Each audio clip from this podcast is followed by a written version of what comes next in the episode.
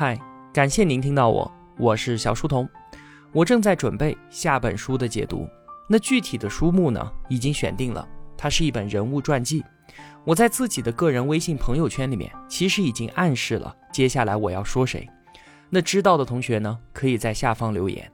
还需要几天的时间，新的节目才能够与同学们见面，敬请期待吧。这两天啊，已经到了每年高考出分、填报志愿的时候了。如果我想宽慰你，我会告诉你，无论你考得怎么样都没关系，因为不管你去到哪所学校，留在哪座城市，命运都为你安排了意想不到的惊喜。你必定会遇到那个相见恨晚的人，也会拥有一段奇妙无比的经历。感恩你所拥有的，接受你无能为力的，然后认真的去生活就好了。但是呢？我想说的并不是这些，填报志愿重要吗？我觉得重要。我们选择去哪里上学，这不仅仅是选择在哪座城市度过接下来四年的学习与生活，更是在选择我们自己未来人生的方向。我明确的知道啊，绝大部分同学在这个花样年纪根本就不清楚自己想要的是什么，也没有明确的想要追求的目标，一如我自己。当年十八岁的时候是一样的，心中没有世界，眼里也没有自己。每个人啊，或许都有这样的冲动，希望能够回到过去，痛斥那个顽劣不堪的自己，告诉他你现在最该做的事情是什么，告诉他那些重大的选择你应该要怎么选。但是我们的人生就是这样了，充满了不完美和遗憾，所以呢，过往也才这般的令人念念不忘。今天呢，我想为您分享的内容来自殿堂级写手我们的云南老乡何菜头的公众号“曹编往事”，给填报志愿的同学们一些建议。看完之后，我就感叹啊，为什么在当年没有人告诉我这些事情呢？虽然现在我也是明确的知道，真正在填报志愿的同学，可能对我以下所说的这些都不以为然，而那些觉得字字珠玑、相见恨晚的人呢？却早就已经失去了选择的机会了。生活从来都是这样的，充满了戏谑，不是吗？如果啊，你正在填报志愿，而且也耐心的听完了今天的节目，并且觉得颇为受益，那么恭喜你，你的人生方向感已经超越了许多的同龄人了。那接下来，我们就来一起听听看何菜头他是怎么说的。我看过有很多的过来人哭着劝学弟学妹。不要选自己正在从事的专业，所谓的干一行恨一行，大概就是这个样子吧。每年高考之后，最为艰难的时刻就是填报志愿。我参加过高考，也填报过志愿，在职场里进过国企，进过私企，也创办过自己的企业。所以，我想从我个人的角度来谈一谈高考填报志愿的一般性原则，并不权威，也不保证正确，权且当做一种参考吧。首先，我们要弄清楚高考填报志愿这件事情的本质，它并不是单纯的选择，而是人生当中一次重要的认识自己的机会。选什么样的专业好？是选专业呢，还是选学校，又或者是选城市呢？之所以会有这样的问题，之所以针对这些问题会有千奇百怪的回答，原因是对于自己的认识不够清晰，不知道自己究竟是一个什么样的人。如果啊。你是一个爱冒险的人，如果你渴望看到更大的世界，并且愿意为你的想法支付所有的代价，那么你当然应该选择北京、上海、广州这三个超级城市，因为这三个超级城市位于中国发展的前列，在这里有最新的资讯、最新的变化，以及最为活跃、最有头脑的聪明人。新的发明、新的业务和新的机会，总是会最先出现在这样的地方。不要相信什么今天是网络社会，有什么资讯不能在网上找到这样的话。很简单，一手的感觉永远比二手的资讯要好。生活在超级城市里面，你就是浸润在其他城市的未来当中。想一想看，在别的城市还在网上看共享单车的新闻的时候，你楼下就停着十几辆，这是什么样的感觉呢？别人在手机上看共享单车的分析文章，但是你在街上看着什么样的人骑，怎么骑，怎么停放，这又是什么感觉呢？如果你的确是那样一个人，请你一定要来超级城市。学校差一点，专业差一点都没关系，关键是要来到这里，因为你是如此热爱冒险，如此热爱不确定性，你的道路注定是漫长曲折的，谁也不知道你的未来去向哪里。从超级城市出发，能为你早期节省不少的时间，也为你找到自己志同道合的疯子创造了最大的可能。那如果你是一个均衡型的人，样样都还不错，但又不是最好的，同时你有欲望、有理想、有野心，但也没有那么炙热强烈，那你现在就应该想清楚，大学四年的目的就是为了得到最好的就业机会，你的一切选择。都是为了毕业之后找到一份好工作，把进入中产阶级的时间压缩到最短。所以你应该优先选择名校。选择名校是为了保留所有的变化可能。到今天，这个社会都会尊重名校，极少尊重专业。名校就是你最大的资源，这对于就业有很大的帮助的。名校意味着全球范围内的美誉和影响力。同样的专业。名校老师开具的推荐信，对于出国留学而言，有更大的推荐力度和可信度。持有这种想法的人会成为校友，这样的校友在社会上会形成关系网络。在你刚刚走上社会的头几年，这种隐藏在各种单位、公司里的关系网络，能够帮助你拿到一小笔额外的社会资源。在没有办法选择名校的条件下，你应该优先选择专业。以你的性格，之前应该做过许多功课了，了解到现在社会上什么职业收入丰厚，什么职业前景广阔，那么去找对应的专业，然后努力的学好它，以此作为跻身职场的屏障。社会最需要什么，你就学什么。那么你在毕业的时候就拥有了更多的可能，拿到最好的工作机会。唯一需要注意的是，这里存在一次赌博。就是你不知道四年之后你的专业是不是已经极盛而衰，社会需求已经下降了，所以你应该趁现在还有时间，赶紧去调研一下，找从事这个行当的人问一问，他们的判断究竟是如何？这个行当它是在上升期、平台期，还是在下降期呢？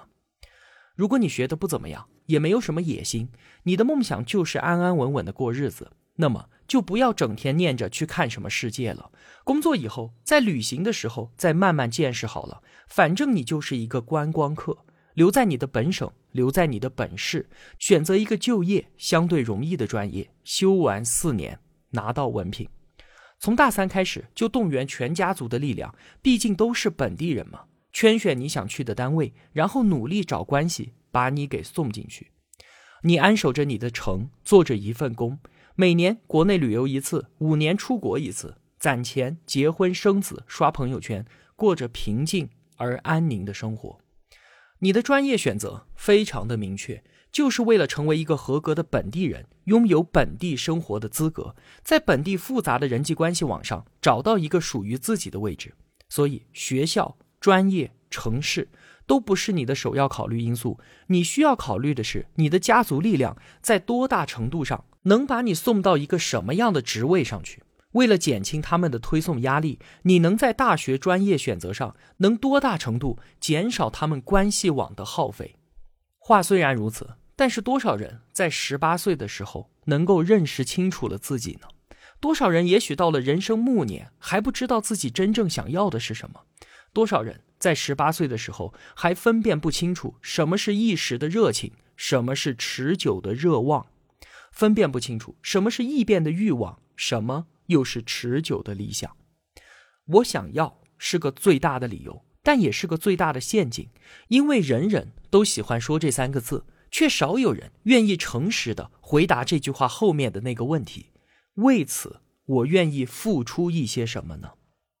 前往超级城市，我想要的后面隐藏的代价是不确定的生活、更高的选择风险和无路可退的窘迫，甚至还有多年的浅沉、无尽的自我怀疑和接连不断的挫败。选择职场求胜，我想要的背后是终身谨小慎微的处事，一刻不停的学习和加班，而所能维系的中产阶级生活也依然岌岌可危，一切都寄托在行业职位。和年收入上，选择小城里的安稳一生，我想要的后面是牺牲了许多的可能性，以及在行业的大变动面前低微的求生能力。没有一样选择它是容易的，所以才会有那么多人干一行恨一行。这个现象说明了两件事情：第一，许多人对于自己的现状不满；第二，许多人认为在其他行业存在着机会。那么，是因为他们当年选择专业没有选好吗？不是的，这说明整个社会还存在着热望和机会。人们总想要过上更好的生活，认为总存在着一个理想的彼岸。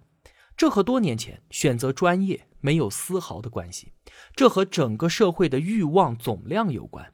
人们总是倾向于认为自己付出的过多而得到的太少，人们总是容易倾向于看低自己的所得而看高自己未能得到的东西。所以在做填报志愿这种非常具体的事情的时候，需要把眼光稍微放得长远一点。放在一生的尺度上来重新审视填报志愿这件事情，对于此时此刻很重要，但是对于一生来说，只是一件小事儿。在漫长的人生道路上，有人幸运的很早的认识到了自己，有人需要二三十年之后才突然发现自己真正想要的是什么，而有人需要耗尽一生才会发现自己最珍贵的东西其实一直都在自己的手上。决定一个人一生轨迹的，往往并非是看得见的专业，而是那些看不见的东西。比方说，遇到了什么人，做了什么事儿，甚至是看到了什么样的风景。即便填报志愿会带来一些人生轨迹上的偏差，但是在漫长的一生当中，你的人生还是会执拗的回到他自己应该有的轨道上。坦白的说，对于一个人而言，填报志愿和出生在哪里相比，也许后者对于人生塑造的影响更为深重。愿每一个人心愿都能够达成，这就是我的祝福。同学们，不要以为参加高考是痛苦的，不，不是这样的。等你拿到考分，开始填报志愿的时候，人生的痛苦才正式的开始。从此之后，你每一次选择的后果都会剧烈而真实的。在你身上显现出来。在参加高考前，你是一个孩子；参加完高考之后，你就是一个社会人。作为一个孩子的时候，所有人都护着你、让着你、忍着你、拦着你，不希望你看到世界的全貌，只希望你把目光停留在书本上。你没有多少机会做选择，在那些极少数自己做主的时候，后果也是可以被修正的、可以弥补的、可以挽回的。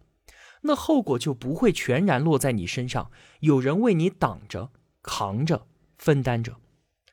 现在你是个社会人了，你马上就会尝试一下选择的滋味。选择什么学校，选择什么专业，背后有一堆不同的考量，比数学证明题复杂多了。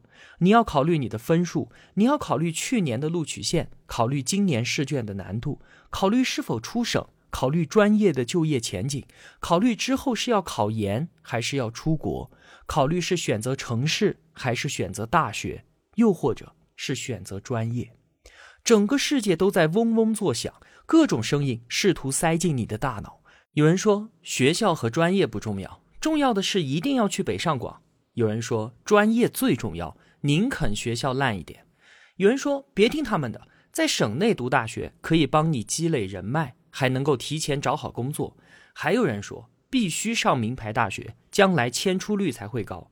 也有人说要学 AI 专业，那才是未来。我朋友家的小孩当年就是如何如何，等等等等。骰子一旦掷下，意味着将来四年你就要待在你选择的大学里面，所有如意和不如意，高兴与不高兴，喜欢和不喜欢，你都要忍受着。因为这是你现在做下的选择，这一次不是补习班，也不是夏令营，你不是说走就能走，你说算了就可以真的算了的。你要咬牙过完那该死的四年，拿回那张该死的毕业证和该死的学位证，将来你还得花两百六十块钱打印一张该死的学历证明，否则你就得不到你那份该死的工作。填报志愿，它只是一个开始。参加高考上大学是十二年间不言自明的真理。所以当你考上大学之后，多半会陷入到深深的迷惘，和童话故事的结尾一样，王子和公主过上了幸福的生活。人们不禁要问一句：然后呢？